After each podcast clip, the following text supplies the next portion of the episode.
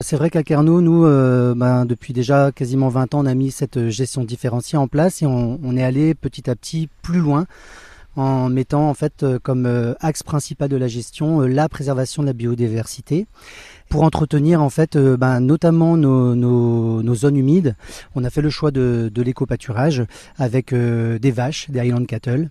Alors c'est vrai que nous on n'est pas des éleveurs, alors on a choisi plutôt des races qui étaient assez dociles et puis en même temps efficaces et forcément très adaptées à ce milieu humide. Et finalement, on a fait le choix de la Highland parce que, ben, comme on, a, on reçoit aussi du, du public, et ben, elle a un petit côté euh, sympathie quand même avec ses grandes cornes. Qui a du succès, des grandes cornes, des poils très longs. C'est ça, avec une belle frange frisée qui tombe sur les yeux. Et c'est vrai que moi, ça fait partie euh, de, de l'image un peu de, de Kerno. Alors euh, après on a aussi des, quand même des, pâtures euh, dites sèches et là on a des traits bretons qui l'entretiennent, des chevaux.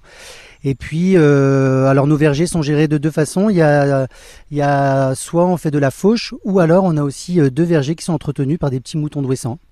Et c'est des vergers qui sont le, positionnés un petit peu le plus près du manoir, parce qu'on se disait que ben, avec le, le, pâturage de, de moutons, comme c'est un petit peu plus ras, ça donne une petite impression de pelouse, et on est toujours dans cet esprit de, de justement de, de, présenter en fait une hiérarchisation de l'entretien, euh, du toujours du plus soigné au, au plus euh, au plus souple. Votre agenda de, de gestion euh, de ces de ces lieux, de ces prairies est, est particulier quand même, parce que quand c'est terminé un endroit, il faut penser à les amener à un autre endroit, il faut, faut les faire évoluer, les faire bouger. C'est On base un petit peu euh, notre rotation sur euh, un petit peu à vue, c'est-à-dire que bah, une fois qu'on estime que le, milieu a été pâturé suffisamment, il ne faut pas que ce soit euh, trop pâturé non plus, toujours euh, en lien avec la biodiversité.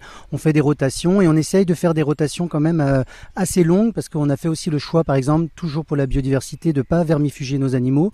Donc du coup, bah, pour éviter le cycle des, parasites, justement, on essaye de, faire ça, d'avoir vraiment des rotations plus longues.